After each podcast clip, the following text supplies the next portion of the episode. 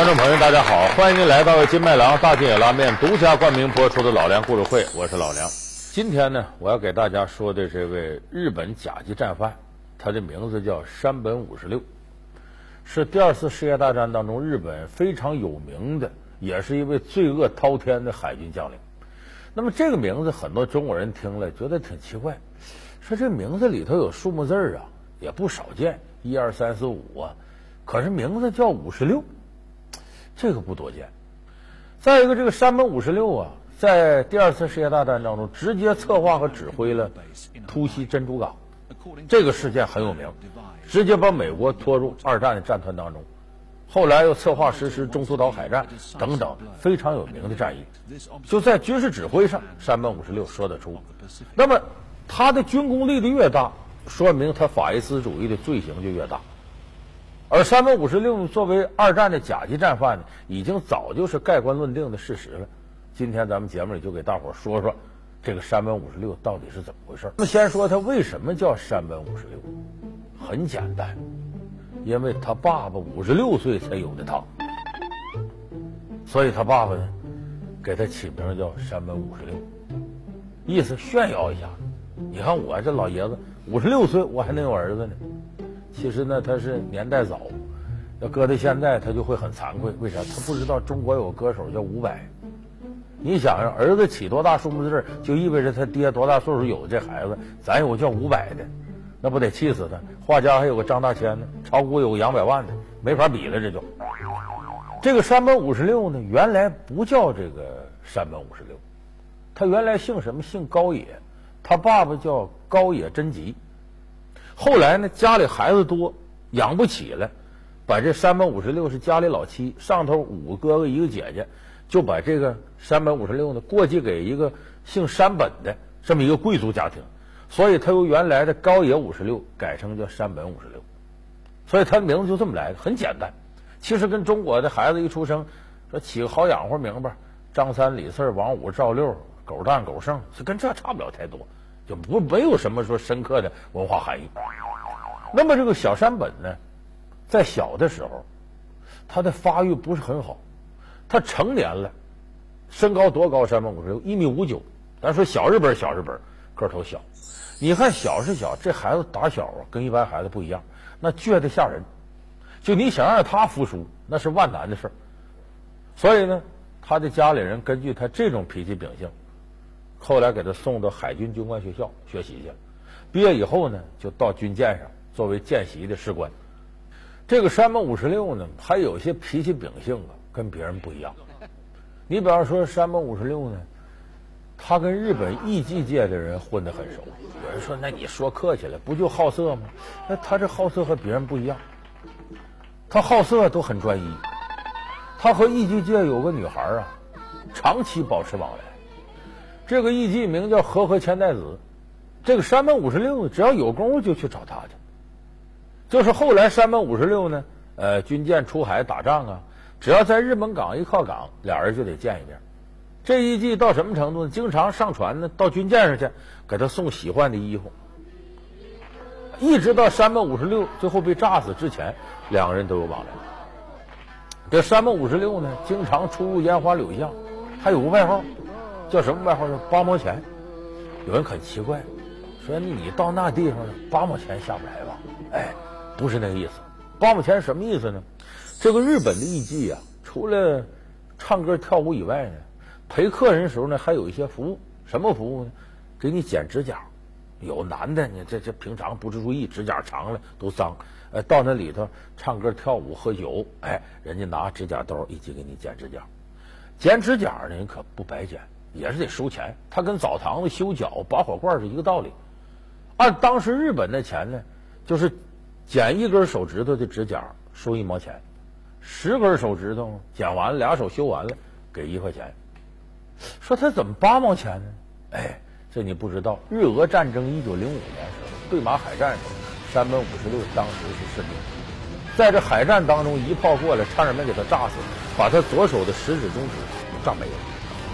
就他成了残废了，所以三百五十六就八根手指头，伺候别人剪完指甲给一块钱，伺候他你只能收八毛，因为他就这八根手指头，所以三百五十六外号八毛钱。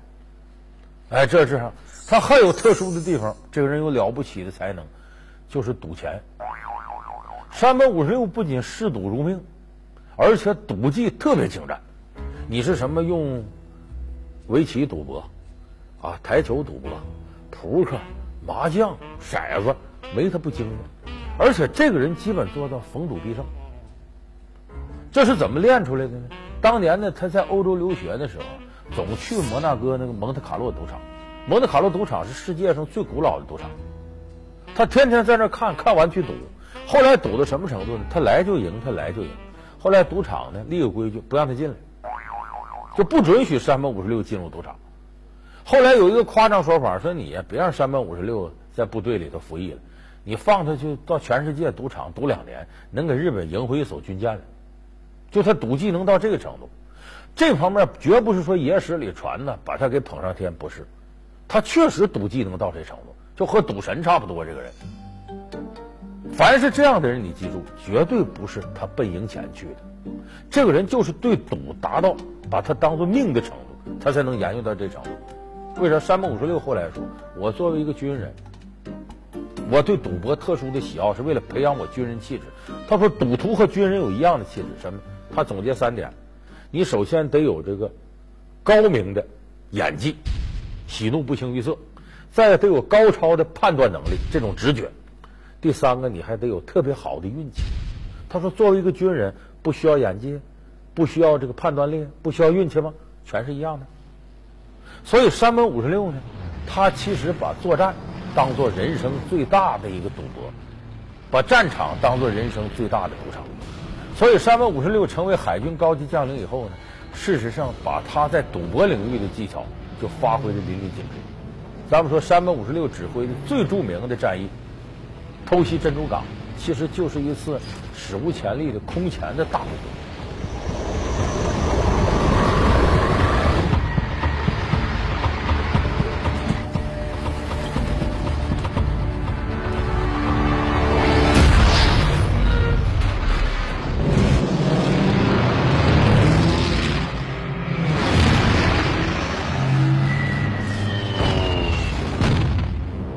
这个战例呢？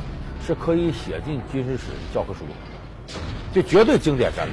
它就像我们历史上常说的官渡之战呢、赤壁之战呢，以少胜多，非常经典的战例。但是这个战役一开始，山本五十六是不同意对美作战的。那个时候是怎么说对美要打起来呢？主要原因是日本呢感受到了美国的压力，因为二战一开始美国没卷下来。一九三七年七月七号，卢沟桥事变，日本全面侵华。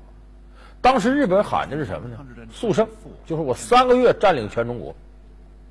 但是中国这地方太大了，而且当时国民党、共产党拉起手来抗日战争，信心也非常强大。结果最后三个月以内，日本没有能灭亡中国，战线越拉越长，没能实现让中国亡国。所以等于中国在亚洲战场，事实上把日本法西斯给拖住了。那么日本这个久逆战阵，战线越拉越长。这个战线越来越长有个毛病，它的后勤补给怎么解决？你的军饷啊、粮食啊，包括能源呢，像石油啊这些东西怎么办？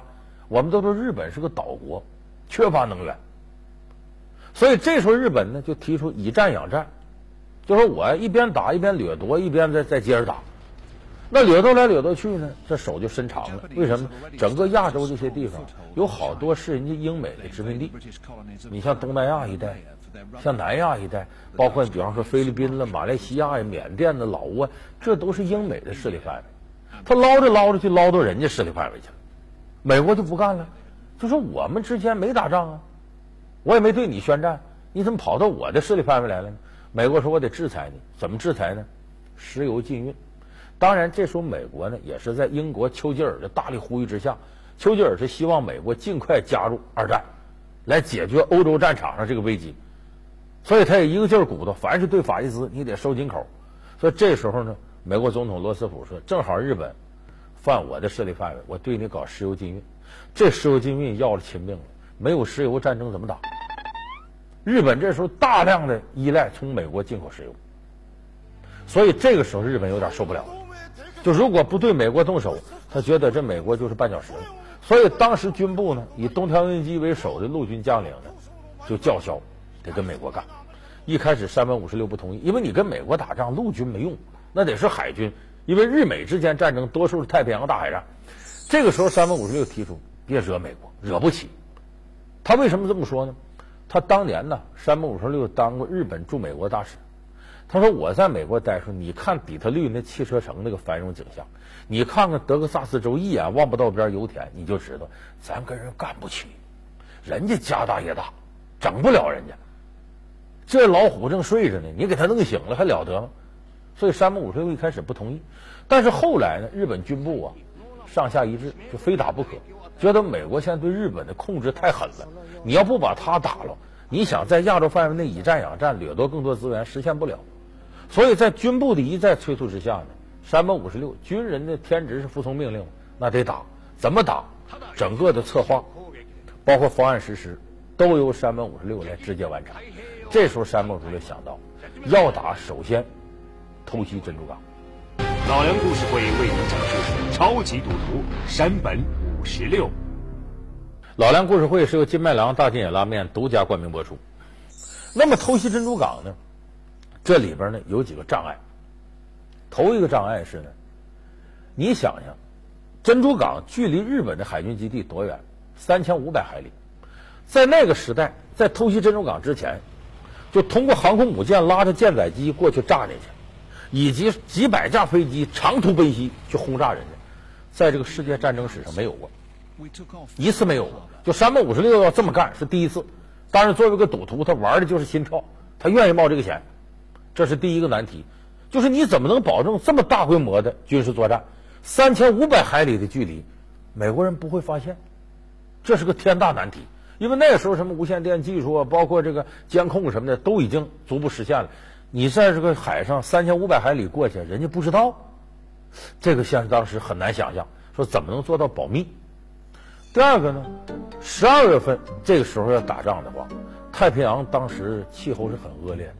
就经常有惊涛骇浪，等你过去了，要暴风雨来了，你不仅没法作战，你自己都可能全军覆没。因为这事日本在历史上捞过好处。忽必烈当时占据中原的时候，下一步的作战方略是组织强大的舰队跨海把日本拿下。忽必烈两次组织船队，就大元朝要打日本，那把日本都吓死了，他根本就抵抗不了。那全世界都怕蒙古的铁骑，那何况一个小日本呢？在那祈祷啊！哎呀，可别打过来！结果这两回忽必烈战船连日本边都没沾着，为啥？刚一出海起大风，而且是那种飓风一级的，结果忽必烈战船全军覆没。所以全日本祈祷，哎呦，这是神风啊，救了我们！你看后来二战结束时候，日本的自杀式的袭击叫神风特工队、神风敢死队，就是希望借助这神风能给他带来好运。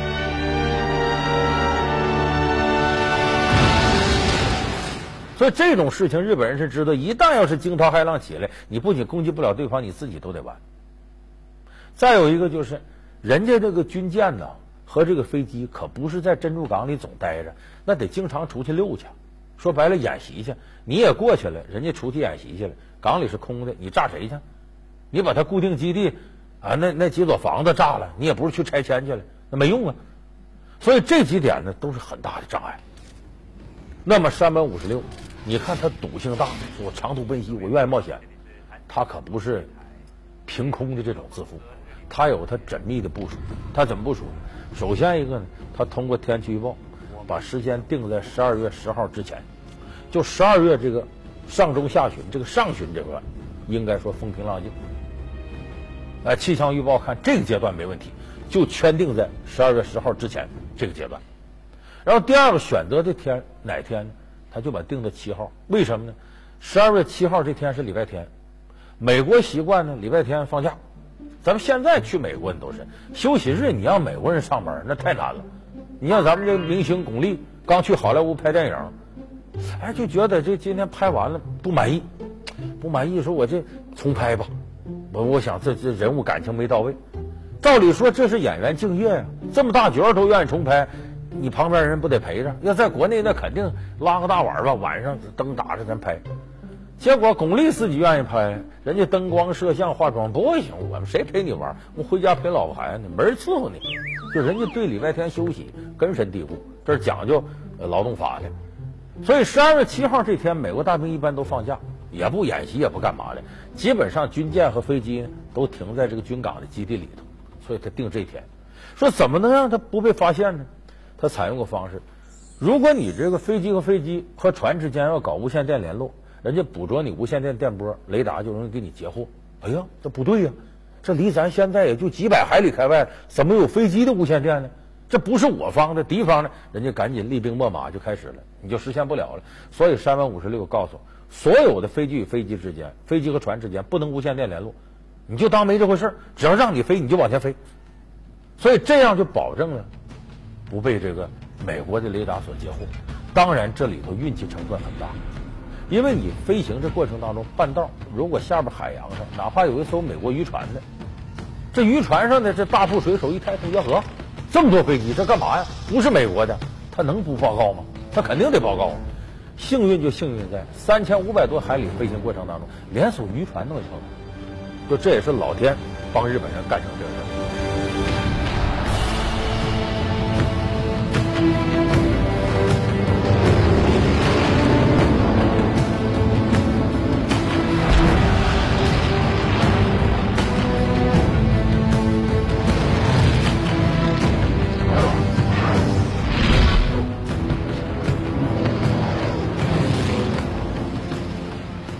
结果是十二月七号凌晨呢，把一百八十三架飞机派出去。到早晨七点五十三分，前方发回电报，就仨字儿“虎虎虎”，什么意思？表示袭击成功了。所以后来咱们看反映珍珠港的那个电影，名叫“虎虎虎”嘛，那就是发回来的呃电报密码，意思我们成功了。然后这边接着又派一百六十三架飞机再飞回来，前后总共动用了这是呃加到一块是三百五十架飞机，炸着珍珠港。美国大军这时候想再防备也来不及了。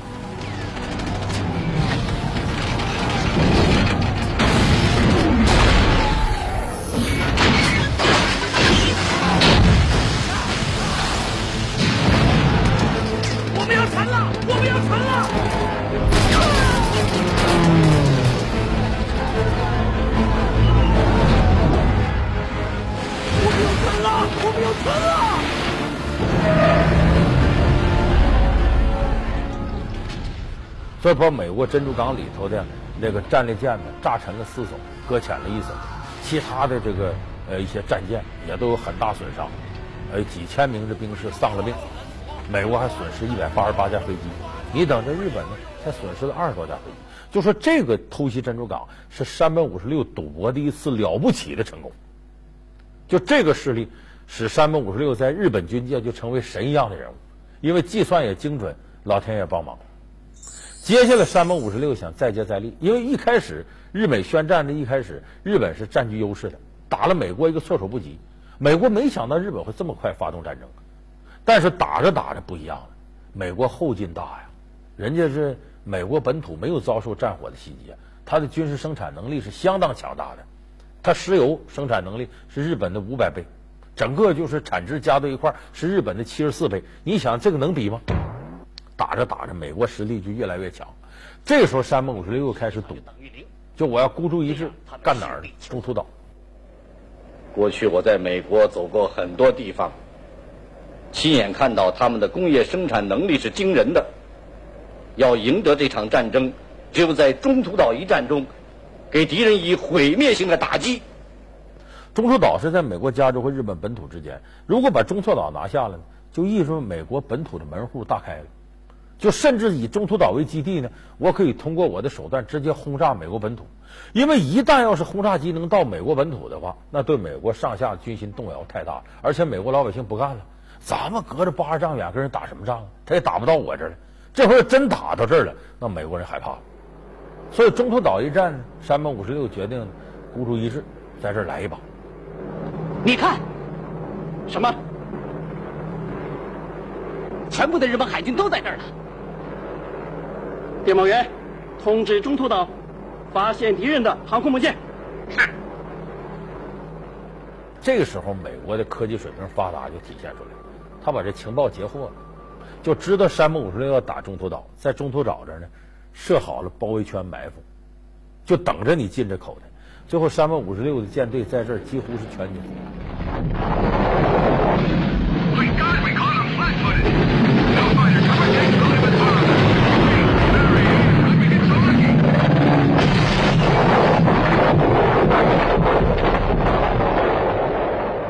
这就标志着山本五十六这个集团迅速走向了灭亡。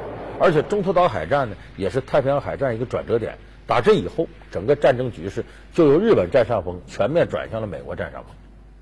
那么山本五十六很快也到了覆灭的时候。这是一九四三年四月十八号，山本五十六呢坐着这个轰炸机到南太平洋上的前线去视察，也是为了鼓舞士气。这个情报又被美国截获了，说美国在南太平洋那已经开始布防了。等到四月十八号这天上午九点四十三分左右呢，这个山本五十六的坐着飞机呢，经过了布干维尔岛上空，这时候美国在这埋伏好的战斗机起来了。那十多架飞机围着山本五十六，三十秒钟就把这飞机打成筛子眼儿，咵就掉下去了。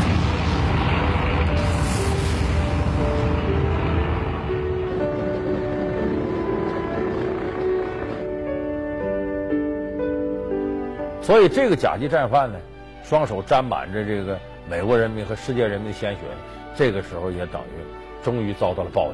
咱实事求是说，山本五十六不是个没能耐的人。他也是个了不起的海军将领，可是他这个军事才能呢，没有用来造福人类，没有用来保卫日本，反而充当了日本军国主义呃欺凌其他国家的这个刽子手。所以这一念之差呀，把他带上了一个罪恶的不归路。而且从他一个这个赌徒的心理来讲呢，你凡是这种啊，愿意孤注一掷的赌徒，你记住，他一定会出现那种孤注一掷带来的胜利，而这种胜利呢，又极大增加了他的自信心。这种自信心呢，又促使他最后呢，把自己所有家当都押上，最后一把赌输，甚至丢掉自己的命。这是天底下把自己的一切东西都归结到赌场当中的人必然的结果。我们现实生活当中呢，有一些愿意在人生的赌场上大赌一把的人，你记住，你有大赢的时候，就必有大输的时候。三百五十六就是一个大赢之后，直接走向了人生的大输，最后把自己的命丢了。这是非常典型的赌徒式的下场。他是香港电影一个时代的缔造者，他是李小龙、成龙成功背后的推手，他与邵逸夫左右香港电影半个世纪。是什么让他与老东家邵氏影业对簿公堂？又是什么让他从对手那里抢过了李小龙？李小龙逝世后，他又如何培养了接班人成龙？老梁故事会为您讲述李小龙、成龙幕后的推手邹文怀。